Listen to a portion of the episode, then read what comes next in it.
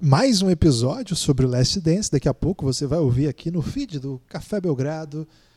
Lucas, estamos aqui para mais uma série de pequenos avisos e quem pula não tem o coração bom, né, Lucas? Tudo bem? Olá, Guilherme. Olá, amigos e amigas do Café Belgrado. Desconheço essa expressão, Guilherme, e vai até contra a ciência e a medicina. É, tinha uma, uma parada que é que o pessoal que ia para protesto, Lucas, vai lembrar disso aí, que o pessoal fazia assim: quem não pula é fascista. Aí todo mundo tinha que pular no protesto. Ah, é? É. Na torcida do Ceará tem quem ficar parado vai levar um tá ligado. muito bom. recados, começamos muito bem os recados. Ganhando aí. tempo, né, Guilherme? Ganhando tempo. É, cafébelgrado.com.br para apoiar o Café Belgrado, cafébelgrado.com.br. Esse é o nosso projeto, temos muito conteúdo para compensar, para, digamos assim, é, dar de, em troca do seu apoio. A partir de R$ reais você tem acesso a todo o conteúdo de áudio que a gente já produziu. São muitos podcasts, várias séries. Tem a série O Reinado. Tá, acabou Last Dance? Tem o Reinado do Café Belgrado. A história de LeBron James. Já estamos em quantos episódios, Lucas? É, tem mais do que Last Dance, Guilherme. Acho que estamos em 16 episódios. 16 episódios. E vem mais por aí. Não acabou ainda, não. Estamos não, apenas tem mais quatro nessa segunda temporada. E depois vai ter mais temporada. Mais temporadas. Então vem com a gente acompanhar a história de LeBron James no reinado. Você pode também conhecer a história dos estrangeiros da NBA. Também estamos ali, acho que com nove ou oito episódios. Muito conteúdo. Tem muito episódio lá.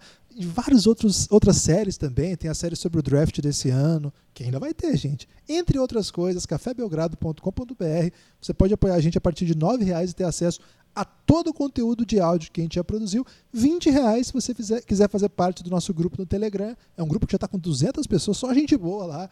Então vem no cafébelgrado.com.br. Pode ser PicPay, que é o Café Belgrado, pode ser boleto bancário ou pode ser também é, cartão, normalmente. cafébelgrado.com.br. Esse é o recado para quem quiser apoiar o nosso projeto e ganhar aí de recompensa mais de 120 horas de conteúdo. É muito conteúdo de podcast para você ouvir. E aí, Lucas, você tem algum outro recado? É só dizer, Guilherme, que lá no Giannis, que no momento é Don't, né, o nosso grupo do Telegram, tem entrado uma galera muito animada, o Nelson, dois Felipes recentemente e o Daniel já entraram causando, né? E nessa reta final de podcasts de, de Last Dance, eles acabam sabendo de todos os spoilers, né? Quando é que a gente está gravando, com quem a gente está gravando. Mandar um abraço para essa galera tão inflamada lá do Giannis.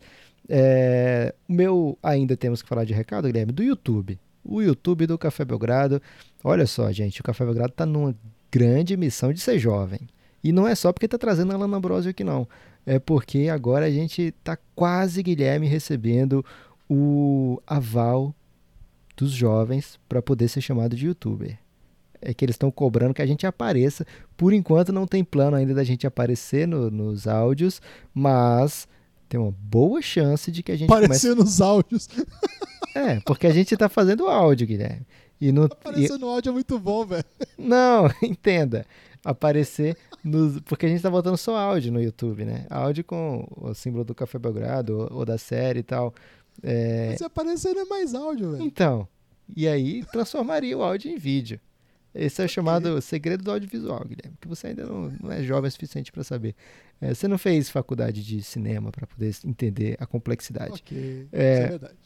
Então ainda não temos data para aparecer, no vídeo, pode ser assim, Guilherme, para aparecer no vídeo, mas a pressão está aumentando. É possível que em breve a gente faça vídeos, Guilherme, como autênticos youtubers. É, então, vai movimentando lá o canal do Café Belgrado no YouTube, muita gente chegando lá, comentando. O último episódio de Last Dance lá deu o que falar. Tem episódio do Belgram Madness exclusivo para apoiadores. Ou, oh, desculpa, exclusivo no YouTube. Não deixa de ser um apoiador, né, Guilherme? O cara que vai lá e se inscreve ativa o sininho é um grande momento aí da juventude. É, então, se você se inscrever e ativar o sininho, você provavelmente vai achar lá o Belgram Madness, o episódio 4 do Belgram Madness, né? o jogo 4, na verdade, 2007 contra 2009. Esse aí você só vai achar no YouTube por um bom tempo ainda. É, além de vários outros vídeos, lá tem playlists agora, Guilherme, brilhando com playlists. Você pode escolher o tema que você quer ver o vídeo. Não sei se essa tecnologia tá para todo mundo não, Guilherme, mas no Café Belgrado já tem. Então procura o Café Belgrado no YouTube, porque a gente tá querendo mostrar para os nossos pais, né, Guilherme? Porque podcast eles ainda não acham. Não, é, meu pai ouviu o nosso podcast pela primeira vez e foi no YouTube, Tá Lucas, vendo? curiosamente. É, agora a missão é convencer minha mãe a nos ligar no YouTube. Acho que vai rolar, hein? Em algum... Aliás, tem uma história legal da minha mãe no YouTube. Posso te contar ou é- é, vou tomar muito tempo? Não, você deve até ganhar um tempinho aí do ouvinte contando essa história da mãe. Todo mundo tem uma Cara, história de mãe no YouTube. Em algum momento ela fez um vídeo, ela aprendeu lá uns botões de edição e ela fez um vídeo daqueles, tipo, alguma, acho que era uma música de igreja. Minha mãe é muito religiosa. E ela foi fazendo tipo uma montagem assim, colocando umas fotos de fundo, tipo um slideshow, sabe? Sim. E velho, ela tem mais de 100 mil visualizações. Você tá zoeira. Vamos botar sério, no nosso canal, velho. Vamos botar no nosso canal aí pra dar uma bombada. Ou seja, minha mãe é uma youtuber ma- mais bem sucedida do que eu. cara. Caramba, velho. O que, que eu tô Com fazendo com vídeo, você, Guilherme? Você, você é âncora. Eu tô com a Pois pessoa é. errada da família. Eu nunca te contei essa história, né? Acabei de lembrar aí, falando de pais no YouTube. A minha mãe no YouTube é muito bem sucedida. É, tá aí essa informação muito relevante. Eu posso encontrar o link se alguém for religioso, gostar de música sacra, né? Música gospel. Manda aí que eu mando o link da minha mãe lá e você contribui aí pro sucesso dela no YouTube. Agora, Lucas, outro recado importante são os nossos dois outros podcasts, né? O podcast Elástico Mental e o podcast Pingado. O Elástico Mental tem episódio novo. Nesse último domingo gravamos um. Nesse último final de semana, né? No sábado, foi ao ar o episódio sobre Modern Family, aquela série de comédia que está disponível, disponível no Netflix e na Globoplay. Você pode ouvir sem conhecer a série ou conhecendo a série. A gente não fica dando spoiler, conta uma outra história, mas nada muito decisivo, não. Vale a pena. Modern Family, se você gosta, ou se você gosta de, de podcast em geral, de cultura, dá essa moral pra gente. Se conhece alguém que gosta de podcast, mas não gosta de basquete, não conhece o Café Belgrado ainda, indica lá o Elástico Mental, nosso podcast de cultura. Tem também nosso podcast Pingado, que estamos tratando de futebol lá agora. Estamos aí comentando a Bundesliga. Tem episódio novo também. É, fizemos um episódio de pré-rodada, agora vamos fazer um pós-rodada. Já você está ouvindo esse podcast, provavelmente já está disponível ou estará nas próximas horas lá também. Dá essa moral pra gente, pingado. Ajude a gente a desbravar mais essa área aí na, no complexo de podcasts que as organizações Café Belgrado têm desenvolvido, né? Guilherme, e o Pingado tá falando de futebol alemão. E quando eu penso em Alemanha, Guilherme, além do 7 a 1 eu só lembro que é de lá também que veio a arte de fazer cerveja e a nossa patrocinadora aqui do Café Belgrado, única, único patrocínio institucional do Café Belgrado, que permaneceu mesmo na pandemia, a Serpa, a Serpinha Export, para ser mais preciso ainda, né? A melhor cerveja premium do Brasil. A Serpinha, a Serpa tem boas cervejas, Guilherme, mas a Serpinha, que é a Serpa Export, é a minha favorita e ela tá com o Café Belgrado e também tá na causa, né? Tá doando milhares de litros de álcool em gel para os hospitais de Belém. Então, muito obrigado a Serpa por ajudar a manter o Café Belgrado e também por esse grande ato aí de generosidade. É isso aí, vamos então ao episódio do Café Belgrado com Alana Ambrosio, episódio 9 da série Last Dance. Café Belgrado. Amigo do Café Belgrado, mais um episódio do podcast Café Belgrado, mais um episódio que a gente acompanha, reflete, comenta, analisa Last Dance. E olha só, em penúltimo episódio, penúltimo episódio, reta de chegada já.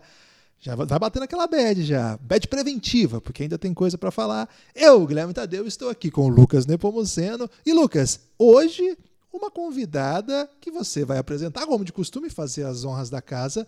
Uma convidada que chega para trazer juventude à nossa análise, tudo bem? Olá, Guilherme. Olá, amigos e amigas do Café Belgrado. E hoje não podia ser diferente, Guilherme. É um tripit. Terceira vez que ela, Alana Ambrose, aparece aqui no Café Belgrado. Alana, mais uma vez, uma grande honra. Obrigado por ter topado o desafio. Oi, pessoal. Oi, Guilherme. Oi, Nepopop. Pela primeira vez que eu e Guilherme estamos neste mesmo podcast juntos. Uma honra estar aqui. Obrigada pelo convite. Já estiveram juntos até na ESPN e ainda não tinham estado juntos aqui, hein? Fica essa denúncia. É, a Alana foi a responsável de botar a gente na TV, Lucas. Ou irresponsável, Guilherme. Vamos usar a palavra certa. Foi por minha culpa e risco mesmo na NBA House do ano passado, né? Nas finais. Isso. Quando a gente ainda tinha NBA. Quando a gente ainda tinha vida social. Aliás, era para estar rolando, né? Era pra estar tá rolando agora, mais ou menos, né? NBA House? Ou ainda não? Daqui não, ainda não. É... é, daqui umas duas semanas. Né? É, comecinho de junho, né? Já tá rolando ali a montagem ali do, do, da estrutura e do nosso grande estúdio, né, Lucas? Esse, esse ano nosso estúdio seria belíssimo. NBA House. Ah, cara. ok, vamos seguir antes que o Lucas entre numa bad aí e não saia mais dela. Alana, o, aqui no, no podcast Café Belgrado, a gente tem feito nessa série uma espécie de convite para que as pessoas que passem por aqui falem de sua relação com o Chicago Bulls do Jordan. Você, curiosamente, é uma torcedora do Chicago Bulls, mas você não tem idade para ter visto o Bulls do Jordan. Como é que você virou Chicago Bulls, então? Então, o meu caminho foi inverso, né, nessa, nessa construção de uma relação com o Chicago Bulls do Michael Jordan.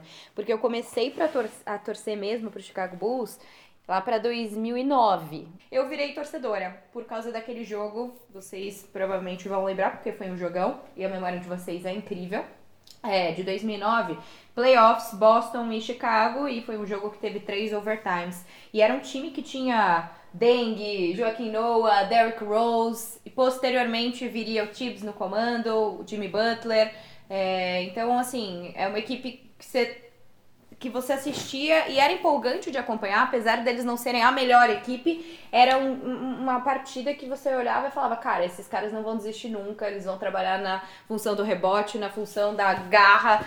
É, depois veio o Carlos Boozer também, e eu comecei a gostar do Chicago Bulls por causa desses personagens. Só que, claro, sabendo que Chicago era o time do maior jogador da história, que é Michael Jordan, que é um time que na década de 90 foi muito dominante, que ganhou seis títulos.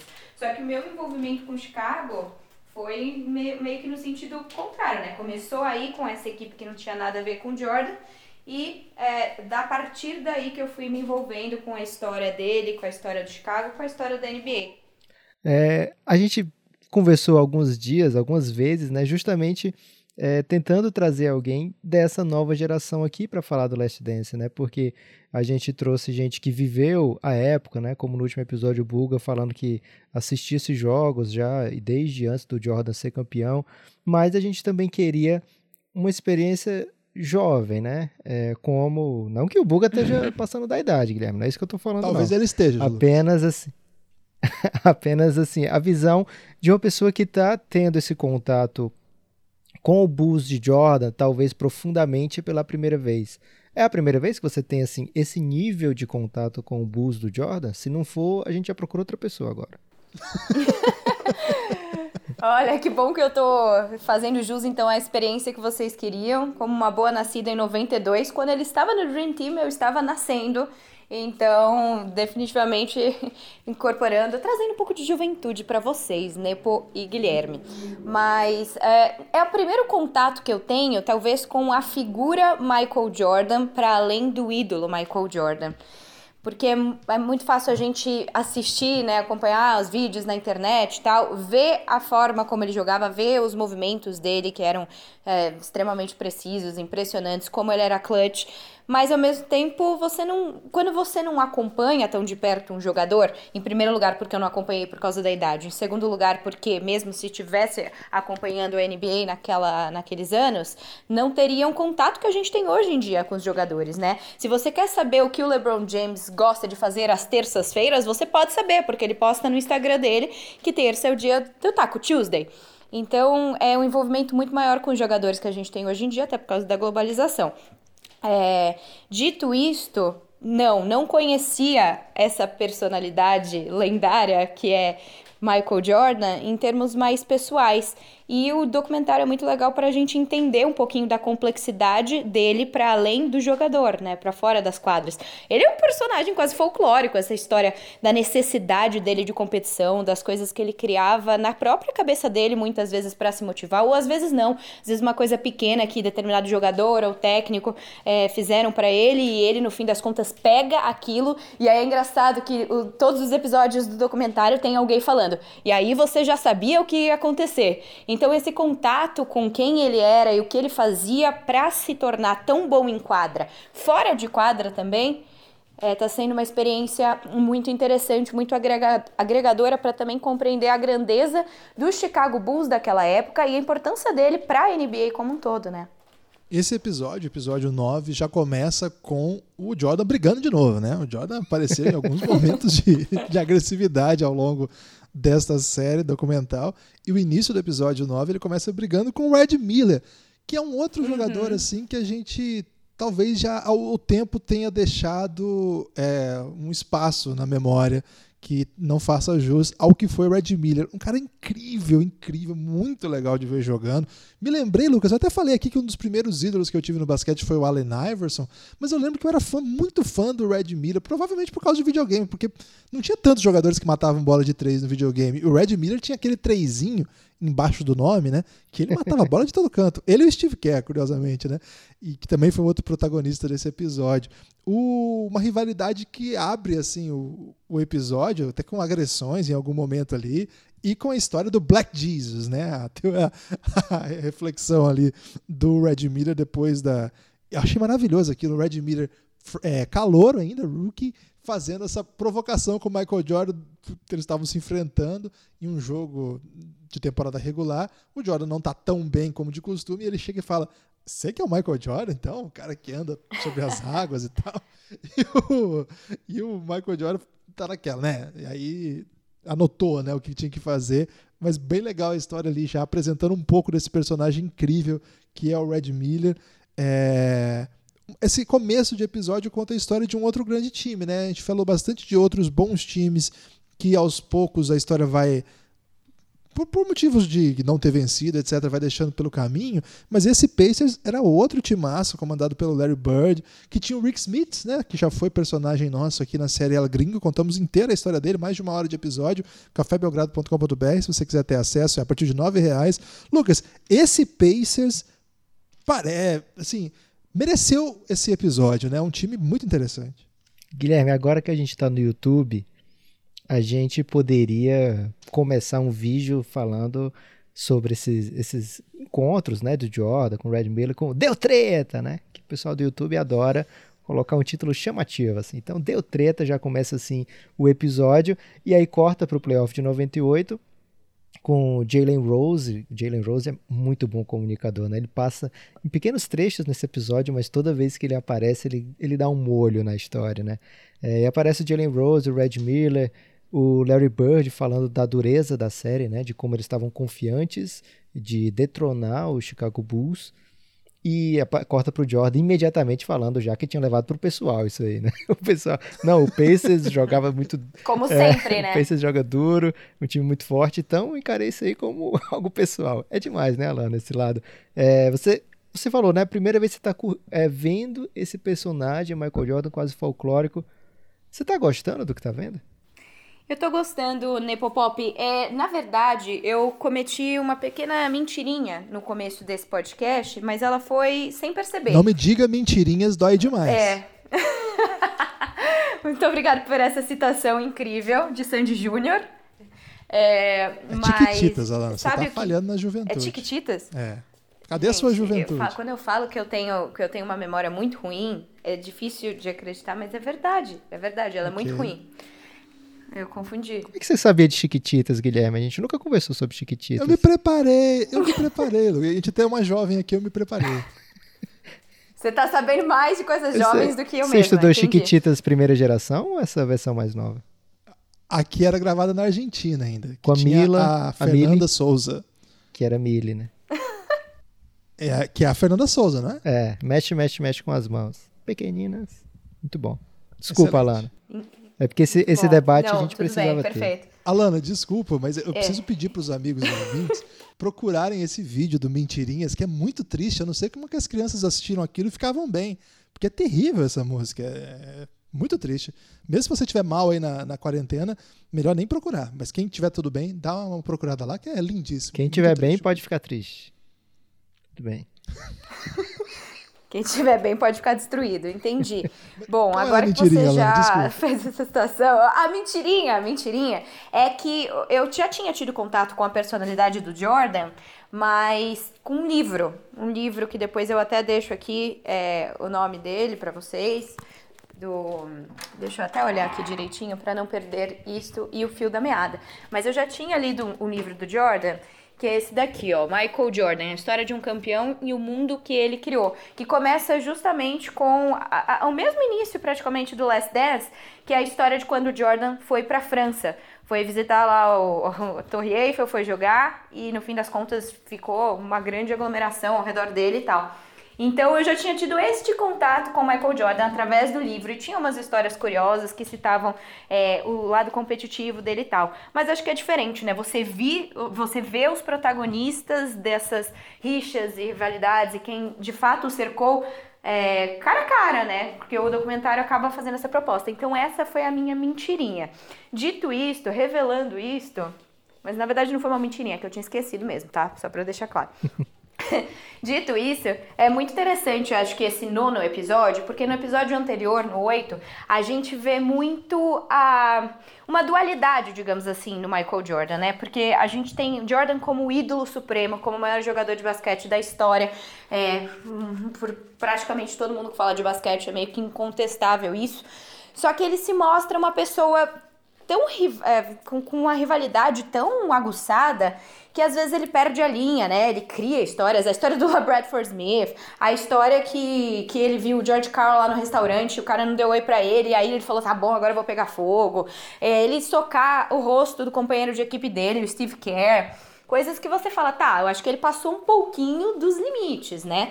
E no fim das contas, no nono episódio, eu acho que tem uma certa redenção dele, tem o contrário, tem a versão do Jordan mais humana. Até, da, imagino que a gente vai falar mais pra frente daquele segurança dele, né? Que no fim das contas teve câncer. E a gente vê o Jordan também é, com uma dificuldade enorme no flu game, que na verdade é o pizza game, pelo que o documentário nos mostra.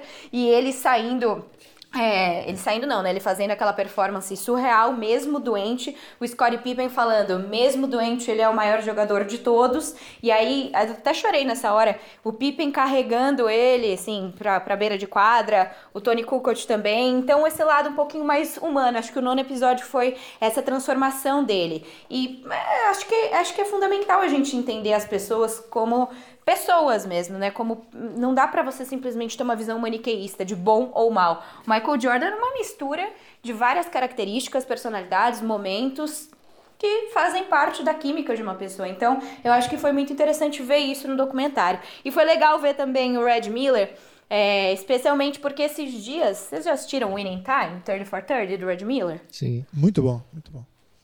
Muito bom, né?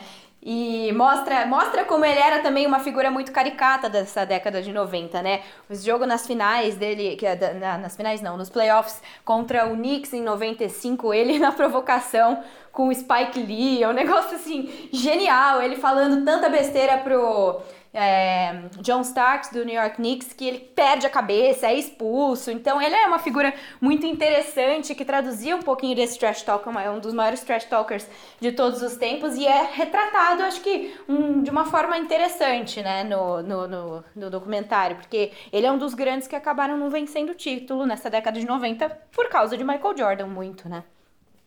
É, com certeza. Tem é, esse episódio, essa série toda, né? A gente está vendo muitos desses personagens aí grandes dos anos 90 que acabaram sem um anel de campeão, né? A gente já viu o Barkley, a gente já viu o Gary Payton, a gente viu recentemente o Red Miller e o Cal Malone, o John Stockton, e entre outros, né, que passaram que talvez a gente nem tenha comentado com tanto cuidado.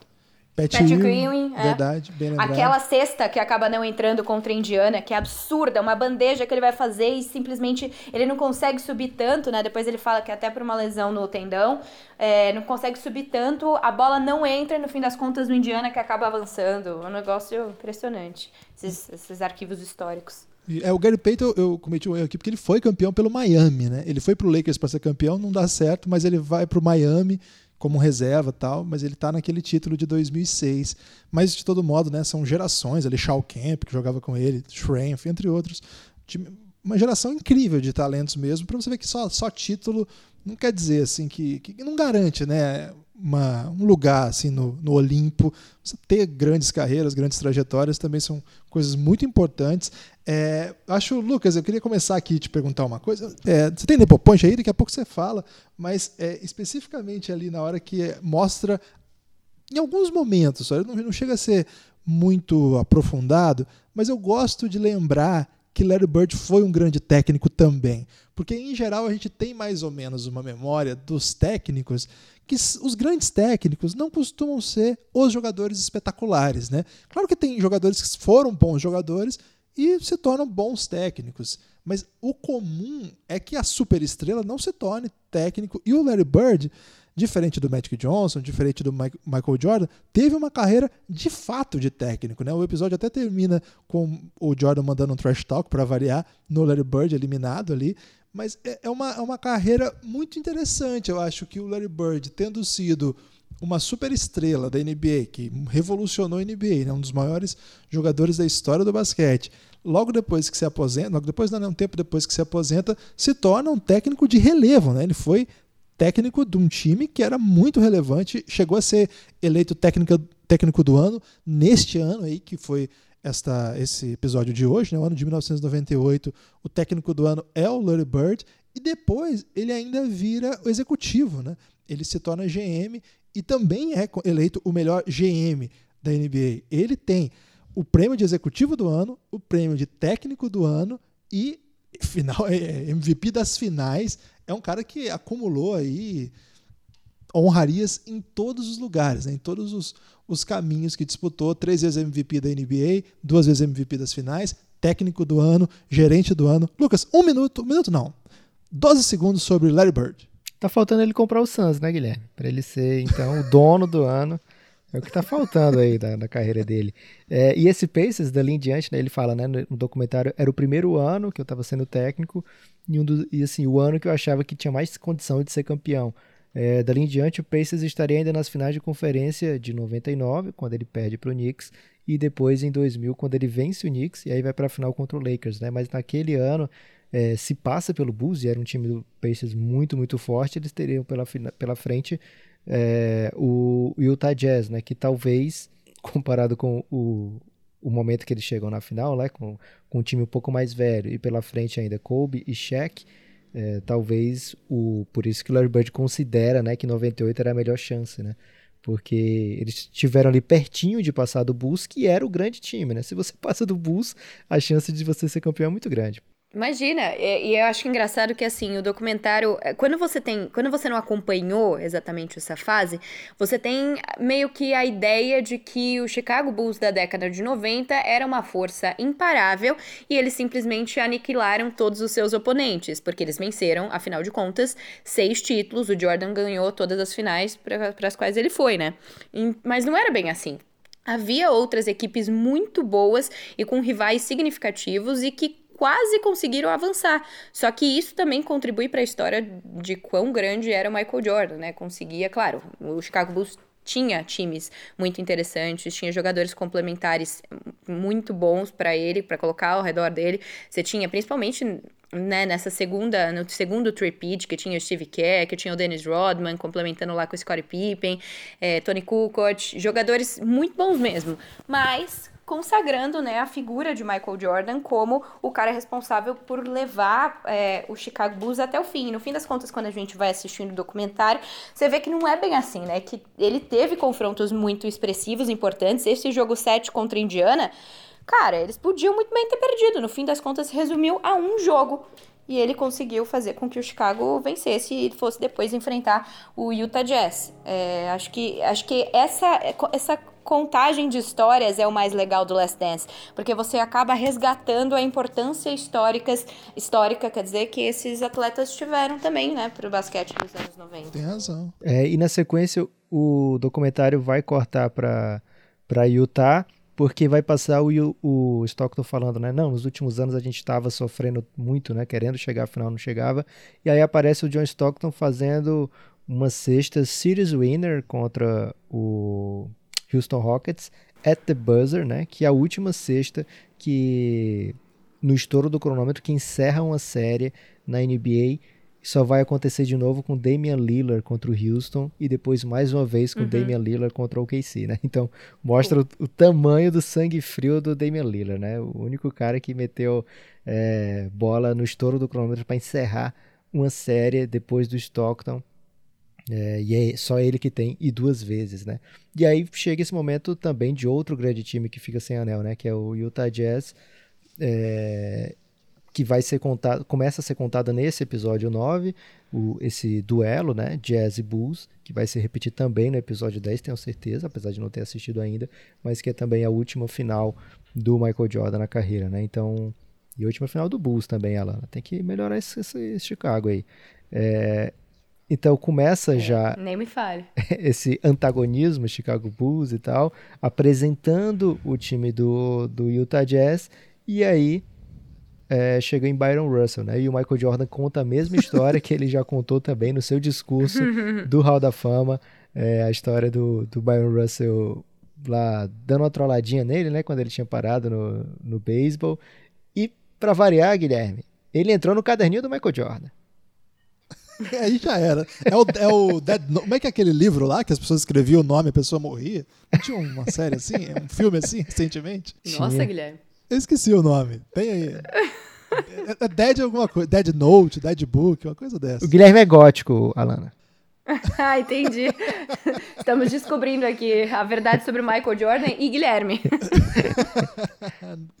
não, não, digo que não me surpreendi. É uhum. interessante. Eu acho muito incrível assim como que o, o, o Michael Jordan ele cria os inimigos. Não importa o tamanho do inimigo. Ele pode ser pequeno, como o La Bradford Smith. É esse o nome dele? Que eu talvez já tenha é esquecido. É esse. Ou, Icônico. É, ou com o agora o Brian Russell, que é um de nível intermediário, ou contra uma superestrela histórica como o Isaiah, Isaiah Thomas. Thomas, o Drexler. Então, ele não tem critério. Ele, para ele, é, pode ser um tipo, qualquer for o tipo de adversário, né? Ele bate em gente pequena, ele bate em gente grande, ele bate em pivô, ele bate em armador, bate no sentido, às vezes, até literal, e às vezes em companheiros de equipe, né? Então, uhum. não tem critério para escolher Jerry Krause. O, o, o Jerry Krause ali, ele bate até de maneira modo bullying, né? O que ele precisa é de alguma motivação, alguma coisa no horizonte, de novo, né? Apresentado aqui.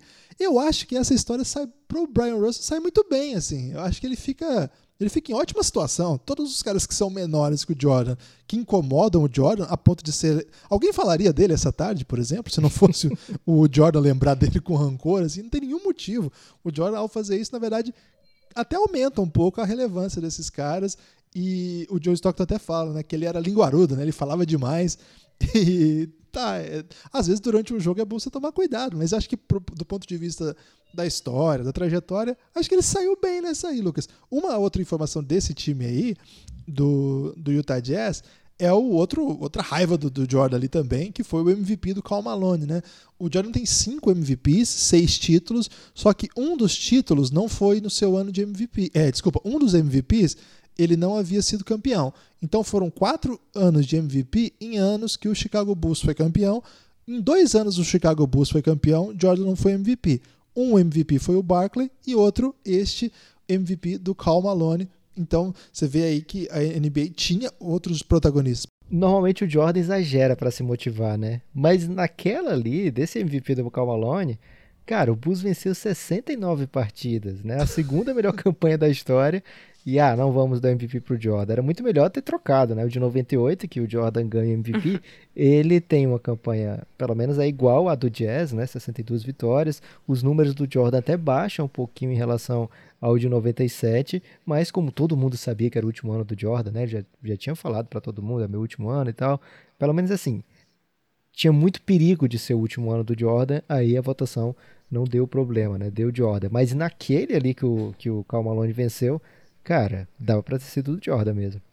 Dava. E dava. aí, se ele ganhou seis, ele igualaria o, o Kareem Abdul-Jabbar, que tem seis MVPs, que é o maior recordista de MVPs da liga. É.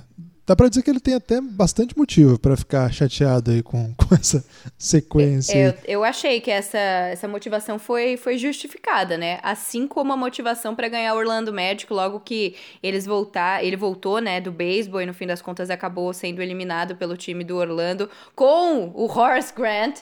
Essa, essa para mim e essa do Carl foram as verdadeiras motivações dele nesse, nesse, nesse show, nessa série.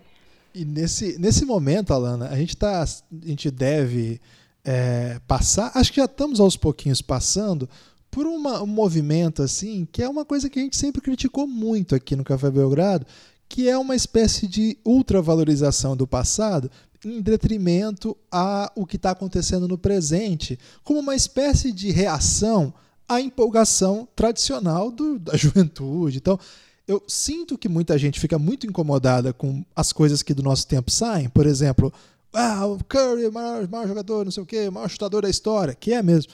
É, o LeBron é melhor do que o Jordan. Ah, o Kobe é melhor do que o Larry Bird, sei lá, não sei como é que são os tipos de afirmação que são feitos. Mas aí tem muita gente que vem no, digamos assim, no retrogosto dessa, dessa empolgação pueril e começa a vaticinar que o passado era maravilhoso, etc, etc. E eu acho que esse tempo todo parado e essa, assim, essa grande ovação ao Michael Jordan tem trazido à tona talvez até despodoradamente, todos os tipos de reflexões sobre o presente é uma merda, o passado era maravilhoso. Eu, que não sou tão velho, mas também não tenho a sua juventude, me incomodo demais com isso, me incomodo demais. Eu acho que não é assim que a gente vai ter critério aqui. Acho que a gente fez um episódio junto com o pessoal do Bola Presa que falamos muito sobre isso. Quem não ouviu, a gente convida aí para voltar. Acho que foi sobre o episódio 6 ou 7, né, Lucas? Do Ou 6. Foi o 6? do Last Dance. foi Bira. É, é verdade. Seis do Last Dance. É, mas eu queria ouvir alguém assim que de fato vem da juventude, que não pôde ver, sei lá, a NBA na Band para dizer aquela época que era boa mesmo. Como que você sente isso nas redes sociais? A sua base é de jovens? Sua base de sua fanbase é de jovem? Fandom, Guilherme, ela tem. Fandom. Seu fandom é de jovens ou tem tem idosos também. Como é que, tá, como é que tem sido isso aí nos últimos, nas últimas quatro, cinco semanas? Olha, é, principalmente os jovens, acho, viu, Guilherme? Na minha fandom que vocês falaram, fanbase, sei lá o que, que é isso. Porque vocês podem ver que eu sou uma velha tia, na verdade. Eu só tenho idade de jovem. Mas... Você não tem sabe gato, Tiquitita decepcionou. Eu tenho gato. É, eu tenho gato, eu não conheço Tiquititas, eu não lembro TikTok. das coisas. TikTok, eu sei o que é, Tico e Teco, também sei o que é, mas não, não, até tenho amigos que são, mas não participo. TikToker. Ah, achei que era o TikTeco. Não, o TikTok. O Teco eu sei, são dois esquininhos. Olha só. E...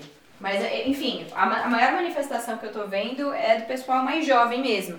E eu acho que tem meio que essa questão de valorizar mais o tempo em que se viveu e o tempo em que se está acompanhando, porque é aquilo que você está vivendo. Então você consegue traduzir os seus sentimentos para aqueles jogadores. Se você não assistiu é, ao vivo, ou enfim, na época, os jogos do Michael Jordan, mas você viu uma final entre o Cleveland e o Golden State lá em 2016 e você falou: caramba, olha só o que o time desse LeBron James conseguiu fazer, mesmo com uma equipe que conseguiu 73 vitórias na temporada regular, e você se empolga, você vibra e você vê aquilo e você sente aquilo. Eu acho que é até natural que você pense: caramba, não tem nada melhor do que o que está acontecendo agora. Mas não é assim. Todas as suas épocas tiveram as suas peculiaridades. A gente teve jogadores incríveis na década de 70, de 80, de 90, nos anos 2000, agora 2010 para frente. E assim vai e assim vai ser. O que muda, claro, talvez, sejam as peculiaridades do jogo. Por exemplo, o Left Dance está mostrando muito que existia uma rivalidade quase que declarada entre muitos jogadores. Então, não em uma, não em duas, não em três vezes, a gente assistiu o documentário e algum grande jogador vira e fala: Eu odiava o fulano, eu não gostava do ciclano, eu não suportava, né? Então, assim, Patrick Ewing falou: Ah, eu não suportava o Red Miller. Aí teve, não, teve o. Isaiah Thomas declarando mesmo que ele e o Michael Jordan não se gostavam.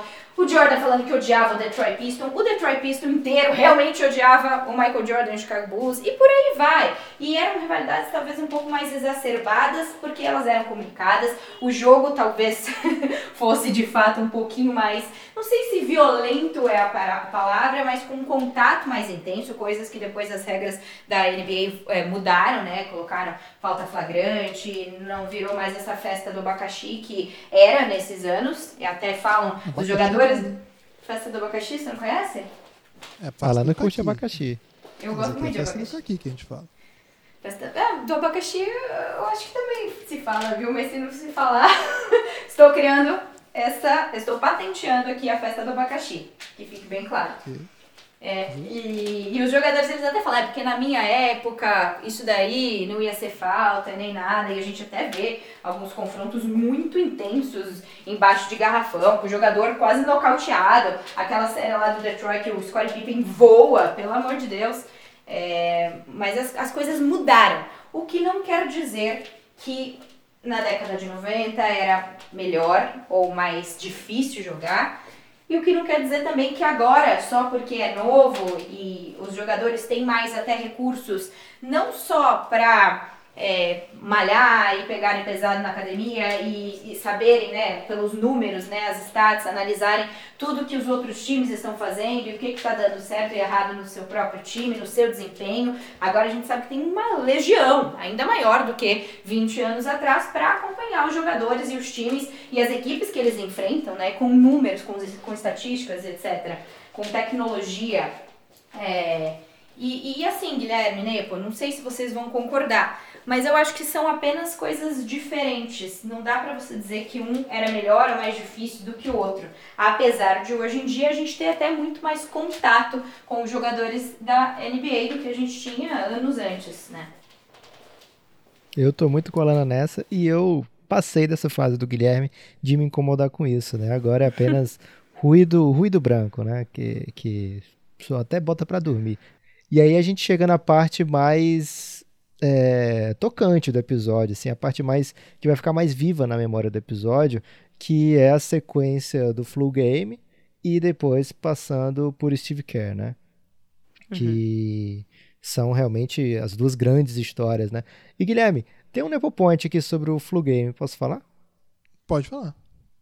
Essa versão do Team Grover, que a Alana até já, já, se referiu a ela como Pizza Game, né? Algo que não vai mudar, continua sendo Flu é. Game, principalmente porque no Sextou, apresentado por Alana Brosio, que eu não lembro ainda se já era Sextou o nome do, do programa, mas eu acho que não era. É, hum. O Felipe Ferraz, o hitmaker, apresentou um inédito, então, né? Um inédito Belgra Hit no programa da Alana Brosio, chamado Indecências, um trailer, um, um uma, uma, versão, né? É porque depois ter saiu o trailer. É uma versão da música Evidências, mas voltada ao Chicago Bulls e aos problemas todos do Bulls pós-Jordan. E aí você pode procurar no YouTube do Café Belgrado, procura Café Belgrado Indecências, que você vai achar. E aí Assina o sininho. lá ativa o sininho. Ativa e lá no, no, Indes, no Indecências, na nossa versão, tem lá no é, que o cara pega o DVD do Flu Game, né? Então a gente não pode, infelizmente, jamais mudar o jeito que se refere a esse jogo do Jordan, né? Vai ser continuar Flu Game mesmo com evidências em contrário. Mas essa versão que o Tim Grover conta, é, e aí você vai lembrar que o Tim Grover é o cara que é o é o, o personal do Jordan, né? Depois se torna de outras estrelas também, um cara muito ligado a Michael Jordan. Essa versão, Guilherme, só veio a público em 2013, quando o Tim Grover estava contando, é, participando de uma série de entrevistas com a ESPN, né? Falando do Kobe, falando do, do Jordan, falando do, do seu trabalho, né? Do livro dele também. Então, só em 2013 que apareceu essa nova versão diz uma intoxicação alimentar. Eu não sei como é que traduziram no, no na legenda, né? Que eu não tive a oportunidade de ver em português, com a legenda em português, só assisti é, uma vez esse episódio, uma vez e meia. Mas é, Food Poisoning Game, né? Não, não pega bem, né? Melhor Flu Game mesmo. é, e ele contou essa versão depois que o Jalen Rose, que também está nesse episódio, né? O jogador do Pacers, falou para o Bill Simmons num podcast antigo de 2013 também que na verdade ali era o Hangover Game, Guilherme, que o Jordan tava de ressaca braba. É, não parece, realmente não, assim, com experiência, não vou dizer vasta que eu tenho com ressacas, mas uma experiência considerável. Não parece ressaca ali do Jordan. É, porque acho que em certo momento você estaria. Passava, né? E ele não, foi, foi piorando durante o jogo, né? Ele ia pro banco e estava claramente ali acabado e tal, né? É, precisava o tempo todo o corpo ser coberto por causa da febre. É, mas então tem essas três versões: Flu, Hangover e Food Poisoning ou Pizza Game, que é muito mais legal como a Alana colocou.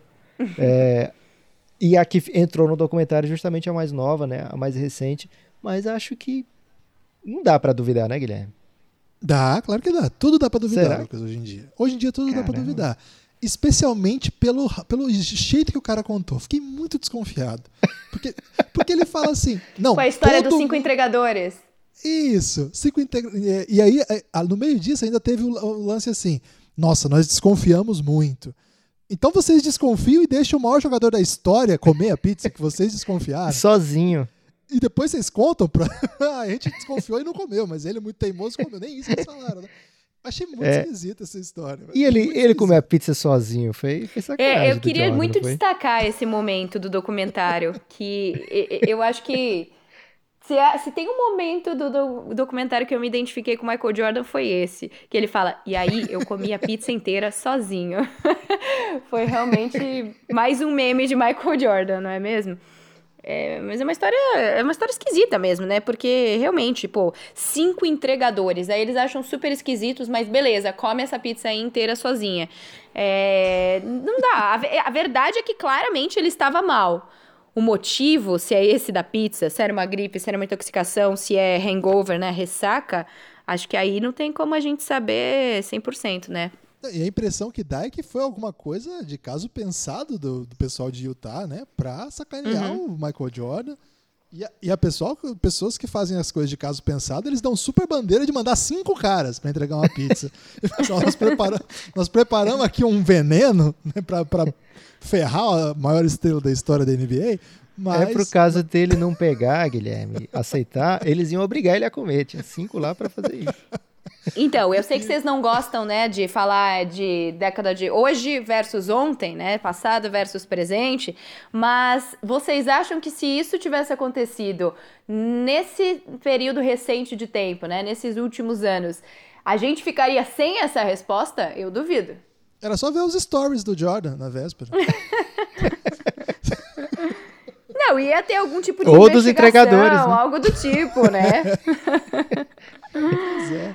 E tem um, tem um meme do Dolinho lá do, do Instagram que ele fala assim: é, alguém fala pra ele, você sabia que na Itália todas as pizzas são individuais? E ele responde assim: Bom, aqui no Brasil também, é só você querer. Muito bom, Guilherme. Trazendo a Michael juventude Jordan. aí pra impressionar a Lana.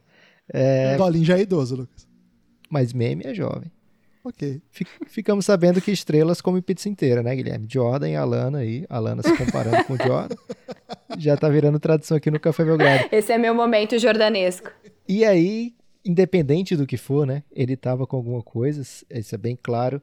Que jogador, né? Que homem. O cara entregou, é, independ- independente se ele colo- colocou ele mesmo nesse buraco ou não, ele foi lá e conseguiu vencer um jogo chave, né? Jogo 4 em Utah. Naquela época era 2-3-2, né? Então é, o Utah ainda jogaria mais uma em casa depois disso, até venceu. E aí o, o Bulls e o Jordan tinham duas chances para fechar em casa e fecham com uma cesta dele, Guilherme, daquele homem, o único homem que está numa campanha de 72 e de 73 vitórias, um cara multicampeão e que tem uma história que você já contou aqui, né, no Café Belgrado, é, a história do pai do, do Steve Kerr.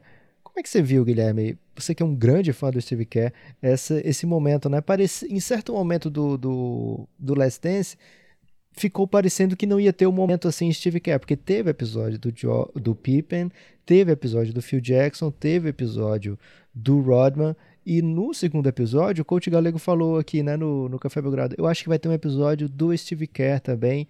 Acabou que ele estava certo, né? O Galego não erra. Ah, o Galego tá sempre certo. Ô, Lucas, é, eu gostei, assim, eu gostei muito disso, né? Do, de trazer o Steve Kerr como, como história. Acho que é um dos maiores personagens. Talvez, tecnicamente, ele não esteja ali no nível dos outros personagens que foram retratados até agora. O Steve Kerr ser retratado tecnicamente antes do Tony Kukoc. Até teve um pouquinho né, da história do Kukoc, mas assim, não foi uma história profunda como foi a do Steve Kerr. Mas acho que como personagem né, do basquete, né, o cara três vezes campeão como técnico, cinco vezes campeão sobre joga é, sobre, como jogador, né? Porque ele estava no, no Bulls e depois ele ainda vai para o San Antonio. É. Então é uma, é uma história incrível, né? Ele se torna. Ele é mais um desses, assim, né? Que, que, que a, a, a trajetória supera o tempo que ele foi jogador e hoje, além de tudo, é uma baita entrevista também, né? Você viu ali no discurso dele pós-título, é maravilhoso. Né? Você acha que é verdade aquela história que ele contou? Não, é mentira, pô. Mas, mas, é maravilhoso, é maravilhoso aquela história ali. É, muito, foi muito divertido, assim. Eu gostei eu, que você levou cara... uns dois segundos achando que minha pergunta era séria. Eu levei, é, eu fiquei assim, pô. É, uma coisa que eu acho que é bem legal também, né, de, ao contar essa história do, do Steve Kerr, essa esse estilo de jogar, assim, que é um chutador especialista, você vê que não era exatamente um dado da realidade. Ele, ele tem que se se colocar em quadra, tem que ganhar seu espaço. Ele até fala que queria aquela função que era do Paxson antes, ele consegue essa função. Então, é um, um role player, vamos dizer assim, né? um coadjuvante, é, que consegue cavar esse o seu lugar entre os maiores, muito primeiro, né, por sua precisão em momentos decisivos, ele mata aquela bola, ele mata, ele mata outras bolas importantes ao longo desse documentário de hoje, né? Aquela bola contra o Pacers também, que acho que até o Red Miller fala, né? Que aquela bola dele meio que decidiu a série. Também uma uhum. bola super no crunch, no momento super decisivo. E acho que essa trajetória dele é muito interessante, né? A gente conhece um pouco mais dele a partir da história do pai, né? Um, um acadêmico muito relevante, tanto que era reitor da Universidade de Beirute, era professor de história da, de UCLA, que tem uma, uma trajetória trágica, né? Assassinado. Poxa, terrível, né? Imagina o, o tamanho para isso para ele, né? Então acho que faz jus aí para a história desse time também contar a história dos seus coadjuvantes. Acho que não tenho nenhum coadjuvante maior do que o Steve Kerr. Até até importante lembrar, né? Esse time, esse esse ele é técnico, tem sido técnico de uma das dinastias mais importantes da história da NBA um time histórico, né? Ele treinou o time que dominou a NBA por, um bom tempo, chegou a quatro decisões, levou duas, mas mais do que isso, revolucionou o jogo e cinco muito decisões conta... levou três, não? Isso, desculpa, Sim. cinco decisões levou três e assim super decisivo as sua, as, os seus conceitos, né, as suas inovações comparadas até com outro personagem desse, desse episódio, né, o do Mark Jackson, que foi o técnico que o antecedeu. Então, oxa, eu, olha, eu acho que foi bem legal ouvir a história do Steve Kerr. Gostei muito desse episódio um pouco por isso também. Ele trafegou por várias pequenas histórias que vão se juntando, pequenas eu digo no, no tempo, né, de duração, que nos ajudaram a conhecer aquela NBA de um modo de um modo mais especial, assim. Eu gostei muito desse episódio. Eu tinha falado que o último tinha sido meu favorito. Acho que esse acabou de se tornar o meu favorito, viu? Eu também acho, Guilherme. Esse é meu episódio favorito justamente porque a gente vinha vendo a construção do Michael Jordan, e assim, antes do documentário ser liberado, né, ser lançado, o Jordan falou: Eu acho que muita gente vai passar a me achar um cara que não é muito legal. E no fim das contas, a gente até entende por que ele diz isso, mas há essa humanização dele também. Eu acho que esse episódio mostra em muitos pontos. Por mais que a gente tenha visto o episódio de quando o pai dele, né, é assassinado, e também foi um episódio muito tocante, para mim é nesse episódio episódio que ele se mostra mais é, humano, com mais relações pessoais. Primeiro por causa da relação que ele teve é, com aquele segurança, a gente ainda. Qual era o nome dele mesmo? Era Dom? É o Gus. Era Gus, Gus, Gus, Gus. Com o Gus, que ele fala, pô, esse, esse jogo eu vou ganhar pro Gus, e de como ele queria bem as pessoas que estavam ao redor dele, que corriam com ele, até a relação dele com os colegas de equipe dele, né, no Flu Game, que ele é meio que amparado pelo Kukoc, pelo Scottie Pippen.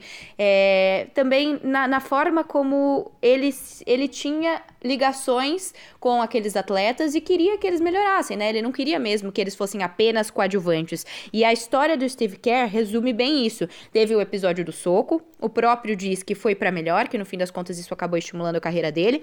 E nesse episódio, é, até os produtores do documentário fazem a pergunta para ele, porque no fim das contas ele tem essa ligação, né, com o Jordan em relação a ter tido, óbvio, de formas muito diferentes, em períodos da vida também diferentes, mas ter tido o pai assassinado.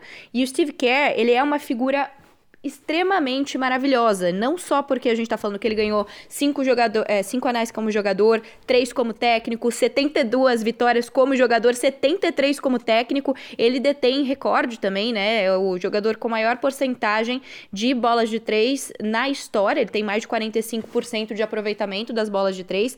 É um cara que, no fim das contas, quando você vai olhar, você acha que é um, só um coadjuvante, mas ele tem uma carreira é, muito boa, com passagens também, conheceu é, jogadores e técnicos, trabalhou com Greg Popovich também.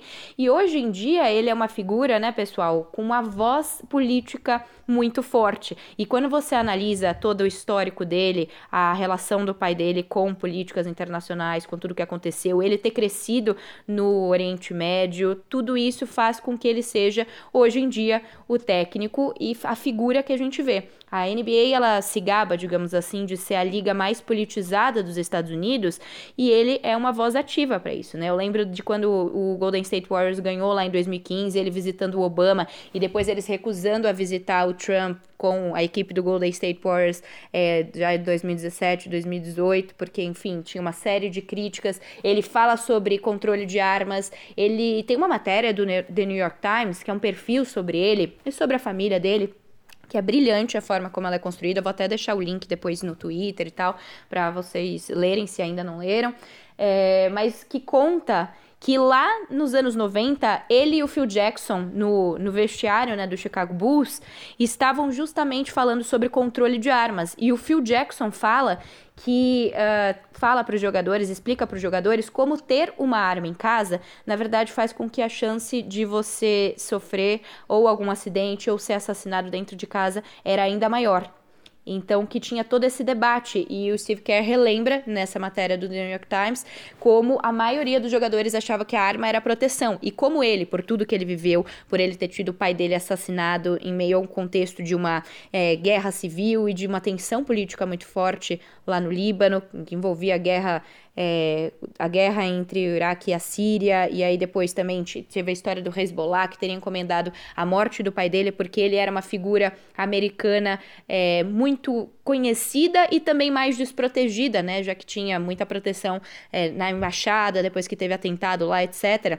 E como o Steve Kerr, naquela época, 20 anos atrás, já se posicionava como é, alguém contra os armamentos, né, a liberação assim exacerbada da política de armas, alguém que falava sobre política internacional, alguém que não via as coisas só preto no branco, que entendia a complexidade dos problemas políticos mundiais e, e tentava explicar como a, aquilo não era tão simples, sabe? Por exemplo, o conflito religioso, né, os muçulmanos ou católicos, cristãos, que as coisas não eram simplesmente ah, um é bom e o outro é mal, que existia uma complexidade muito grande. E a família dele toda muito envolvida com isso, e hoje em dia ele também sendo um dos grandes. É, uma das grandes figuras políticas da NBA, uma das grandes vozes ativas em relação a tudo isso, a, a contexto, que é muito interessante a gente ver os jogadores, né, é, se expressando, os jogadores, os atletas, quem está envolvido se expressando. Ainda mais agora que o mundo está tão politizado e se fala tanto em ah, jogadores e pessoas ligadas a esporte deveriam se restringir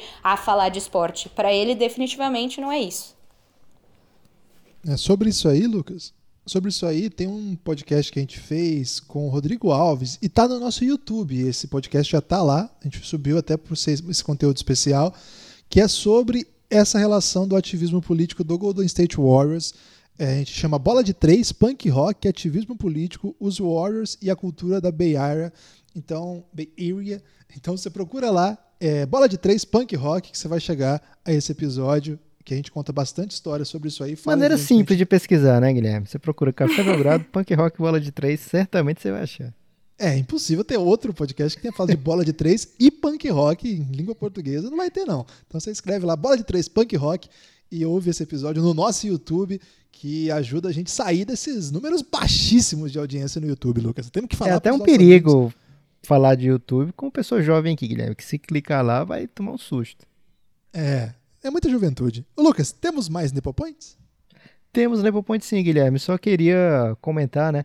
É, a grandeza de tudo que o Steve Kerr é, faz, né? Enquadra, mesmo assim, fora de quadro talvez seja ainda mais relevante para o contexto da NBA, né? Assim, é um cara que tem voz mesmo, tem vez e que sempre esteve em situações vencedoras, né? Então é um cara que tem é, muito, muito palco para falar, né? E ele tem uma capacidade de se expressar muito grande. A gente viu ele como jogador fazendo aquela piada lá, que até o Jordan Hill seria um perigo muito grande, Guilherme. Aquele ali, uma pessoa que não soubesse entregar aquela piada ali, podia ser cortada imediatamente do time. É, mas... Até o Jordan Hill já foi uma piada de NBA quando já tinha foi. o Jordan Hill, você lembra? É. E aí o, o Steve Kerr, ele, as entrevistas dele, né, são muito ele consegue se comunicar muito bem, né? São muito boas de você ouvir, imagino que de, de, você fazer também entrevista com ele, porque ele é bem, bem peito aberto mesmo e, e fala é, de maneira que se faz ouvir, né? Um grande grande resumo aí que a Lana fez sobre o Steve, que é muito bom mesmo. É, Nepopoint, Guilherme, esse aqui, esse episódio é o episódio do Flu Game, com a visão bem insider do Flu Game, mas temos também mais um momento de superação física nesse episódio que fica sem explicação, que é por que diabos que o Red Miller está mancando tanto, né? É, no jogo 3 de 98, com a série 2 a 0 a favor do Bulls, o Red Miller machuca o tornozelo pisando justamente no pé do Michael Jordan no terceiro quarto. E aí ele sai e volta faltando um pouco mais de 4 minutos só, Guilherme. E aí ele acaba com o jogo, né? Nesse período dos 4 minutos, ele é marcado pelo Jordan, o que não é fácil, e precisa marcar o Pippen do outro lado. E mesmo assim, nessa volta, ele faz simplesmente 13 pontos nesses últimos 4 minutos e lidera o Pacers nessa vitória por dois pontos, assim, monstruoso, né? E aí no jogo 4, que é aquele do empurrão no Jordan, antes do game winner dele, é, ele jogou mancando a partida inteira, né? Por causa daquela contusão ainda. Ele não deveria estar tá jogando, mas ele vai lá e joga assim mesmo. Ele disse que o Larry Bird devia ter combinado com ele. Ele tinha combinado, né? O Larry Bird devia ter deixado ele jogar só metade do tempo do que ele jogou, mas ele disse que o Bird esqueceu e aí ele também não falou nada, não. E aí ele estava sem fazer sexta, praticamente segundo tempo inteiro, e aí ele mete aquele game winner. Ele passou 18 minutos em quadra sem fazer sexta até meter aquele game winner lá é aquela bola de três que ele vem, empurra o Jordan, pega e dá um turnaround lindo, né? Aquele lance ali maravilhoso, é, empatando em 2 a 2 Então, cara, você falou já, Guilherme, que ele é um dos seus favoritos e você vai lembrar também que ele é provavelmente meu jogador favorito dos anos 90 todo. É, o jogador tá favoritos? Não, você vai lembrar porque eu escrevi no seu site, Draft Brasil, um texto sobre o Red Miller, é, que quando ele teve a sua camisa aposentada pelo Indiana Pacers, e que eu não lembro o título do texto, mas era é, o meu melhor de todos os tempos. É, acho que era o meu melhor de todos os tempos. E aí o, a galera vinha nos comentários já desde essa época, Guilherme. Vinha babando. Não, mas o Jordan era melhor. Eu, tá, mas o texto, a pessoa não leu, né? Porque o texto falava da relação dele com Indiana, né? Com, com, a gente tem a chance de ver Indiana e o basquete nesse episódio também, né? Tem aquele momento quando eles, quando tá 2 a 0 pro Bulls, que vem o, o jogo, né? Vem agora para as duas partidas Indiana, a gente vê o povo na rua, a gente vê a festa do basquete, né, que toma conta ali de Indianápolis e do estado de Indiana como um todo, né? Um, um estado muito apaixonado por basquete. A gente tem a chance de ver isso aí e para eles lá Michael Jordan, era o inimigo e Red Miller era o Deus, né? o, o ser supremo. Né? E o texto falava sobre isso e as pessoas não queriam nem saber, Guilherme. Já vinham lançando a braba para cima de mim. É, mas então, Red Miller é uma figura gigante, né? Tem esses momentos, não são os únicos da carreira dele onde ele se supera, né? A Lana já falou dos momentos dele contra o Knicks, né? Vão ter ainda mais duas séries contra o Knicks que são emblemáticas, finais de conferência. É um super jogador. E que pena que a NBA só deu esse confronto, né? Indiana Pacers e Chicago Bulls. Né, um pouco de anomalia aí, né? Porque o Bulls estava sempre nos playoffs, o Indiana também estava quase sempre nos playoffs. E só um confronto, né, Guilherme? Uma pena, era um timaço mesmo. E eu queria dizer o seguinte também: esse empurrãozinho dele que tira o Jordan da defesa foi até mais grave do que o empurrãozinho do Jordan no no último chute da, da última dança, que a gente vai ver no próximo episódio, anula completamente qualquer reclamação de quem quiser reclamar. Porque o Jordan, eu fiquei Mas muito o que atento que o ao Jordan. tem a ver com isso, cara?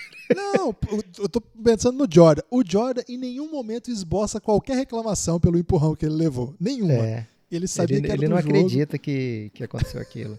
Então, hoje em dia seria falta, né? Não então sei. lá também devia ser. É, é. Ah, mas eu acho tem muita que... gente que faz coisa pior hoje, o juiz não. Então, cara, Aliás, tem muito. Se você for ver bem, Guilherme, esses, esses clutch, esses lances clutch, né? É. Normalmente tem um, um screen coisa legal, um Tem screen errada. legal de alguém. É, não, muitas vezes acontece isso, né? Eu acho que não devemos é, perder o. Como o Byron Russell fala, né? Daquele lance do, do Jordan, que tem esse empurrãozinho nele, o Byron Russell fala o seguinte: cara, me empurrando ou não empurrando, ele ia meter aquela bola, uhum. não tinha jeito. É, então, assim, acho que tem que ser um pouco menos, ah, empurrou, ah, foi falta. É, Também acho. É. O, durante e... o jogo de basquete tem muitas idas e vindas, né? Não é simplesmente um empurrãozinho que vai É um decidir. toma lá da cá, é um toma lá da cá. E, Nepo, eu só queria fazer Essa um expressão comentário. não é jovem não, Alana. Ah, não? É, eu tô aprendendo com, as, com quem faz as legendas do Last Dance, Nepo. Pega pra capar. Que bafafá. Pega pra capar os bandidos de Detroit. Mas eu queria só fazer um adendo aqui ao Red Miller, que você estava falando, né, sobre como Indiana acabou se apaixonando, né, era apaixonado pelo basquete, acabou se apaixonando pelo Red Miller, é, se empolgava muito, lotava a arena tal para ver os jogos e era uma atmosfera muito ligada, muito quente, né, muito ligada ao basquete. É, quando o Red Miller foi draftado, eles ficaram enlouquecidos com a escolha dele. Se vocês bem lembram, foi 80 e Sete. Quando que foi? 107. Então, e ninguém estava feliz com o Red Miller lá. Queriam que outro jogador tivesse sido draftado, até por conta da questão racial. Indiana era um dos braços do nascimento da Ku Klux Klan. E então é, ele não foi muito bem recebido. E por muito tempo, inclusive, claro, principalmente em jogos de fora, né? Mas o Red Miller era era vaiado, era criticado e tinha até gritos extremamente machistas, né? Gritando Cheryl, que era a irmã dele, que era uma jogadora exímia, medalhista é, da seleção norte-americana de basquete, tipo, uma jogadora muito, muito boa, Cheryl Miller, e eles ficavam gritando Cheryl, Cheryl, para tirar um sarro do Red Miller, como se uma mulher ser da família dele ser uma boa jogadora fosse algum demérito, né? Como se existisse algum tipo de superioridade por parte é, dos homens em relação relação ao basquete e, portanto, tivesse essa zoeira então com a Cherry, o Cherry, então que ele demorou um tempo para ser uma pessoa muito querida no Indiana, mas a partir do momento em que começou a meter muita bola, se mostrar o jogador competitivo e clutch que era, acabou caindo nas graças da torcida. Muito boa a história. Sobre um ponto aí que eu achei muito curioso desse, dessa série decisiva, é que vai ficar muito ruim para a galera que defende uh, o passado sobre o presente explicar esse jump ball da decisão Luke Longley com Ostertag. Não tem como não prestar atenção nisso.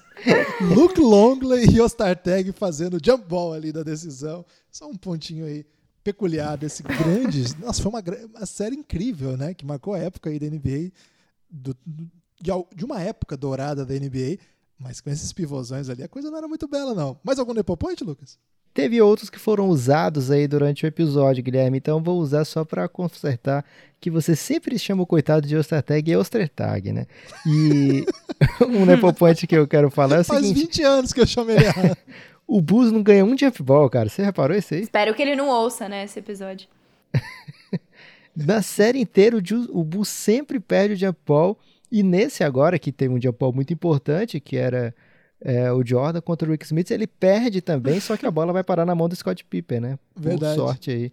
Mas é algo assim que chama atenção. Jamais ganhou um jump ball. Chama atenção também ah, o Pippen perdendo dois lances livres ali contra o Pacers, no momento super clutch ali. Caramba. No momento Nick Anderson dele, né? Caramba, palavras, palavras duras aí para Scott Pippen.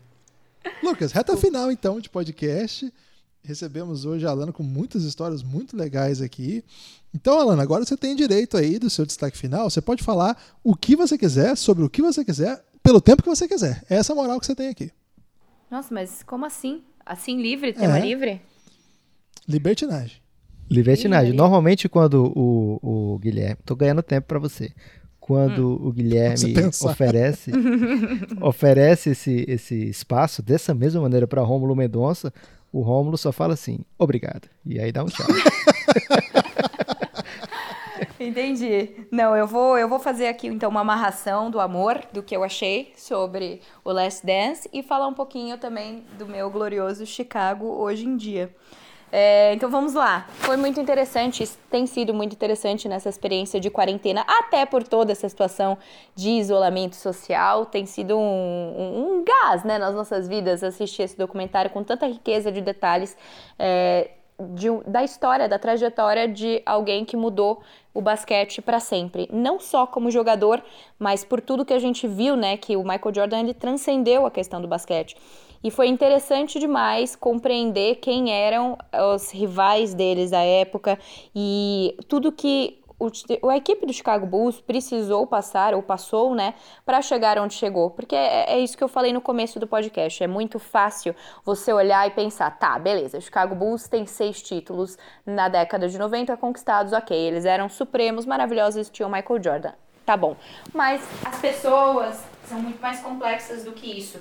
A equipe, a química da equipe, a história com o Jerry Krause, a questão do salário do Pippen, é, a, a, todo o drama familiar do Dennis Rodman, tudo, tudo, tudo que fez aquelas pessoas serem exatamente quem elas eram e o tipo de jogador que elas eram e também os adversários que eles enfrentaram torna o documentário muito rico em histórias que vai muito além do basquete, né? Até quem não conhece, não é tão fã de basquete, tá adorando esse documentário, tá falando, caramba, que interessante acompanhar essa história. E isso também tá aproximando, eu acho, é, o basquete está servindo também 20 e poucos anos depois como uma forma de aproximar as pessoas do basquete. Michael Jordan fazendo isso de novo. E aí depois, né, a gente já sabe a tragédia que foi o Chicago Bulls nos anos seguintes à saída, à aposentadoria do Michael Jordan. Tudo se desfez, tudo ruiu.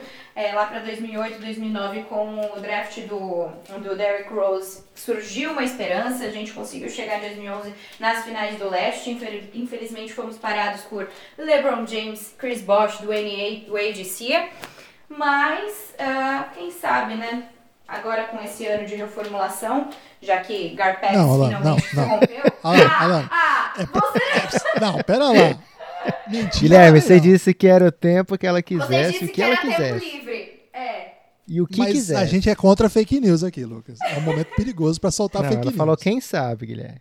Eu falei quem a sabe. gente já você sabe. nem deixou ela terminar. Você nem sabe para onde eu estava indo, Guilherme. É. Eu, é preventiva, Ana. Talvez é. eu tenha que salvar de alguma coisa. Não, fica tranquilo, porque eu não sou sem noção a ponto de dizer que quem sabe o Chicago Bulls ia ser tão bom quanto aquele da década de 90. Não, não é isso que vou dizer. Estou apenas dizendo que quem sabe o processo de reestruturação e a forma como o Chicago tem pensado é, como compor os seus times e como compor elencos competitivos, né, o que a gente não tem visto nos últimos 3, 4 anos, seja reformulado por um, um, uma borrifada de ar fresco, né, ar fresco lituano.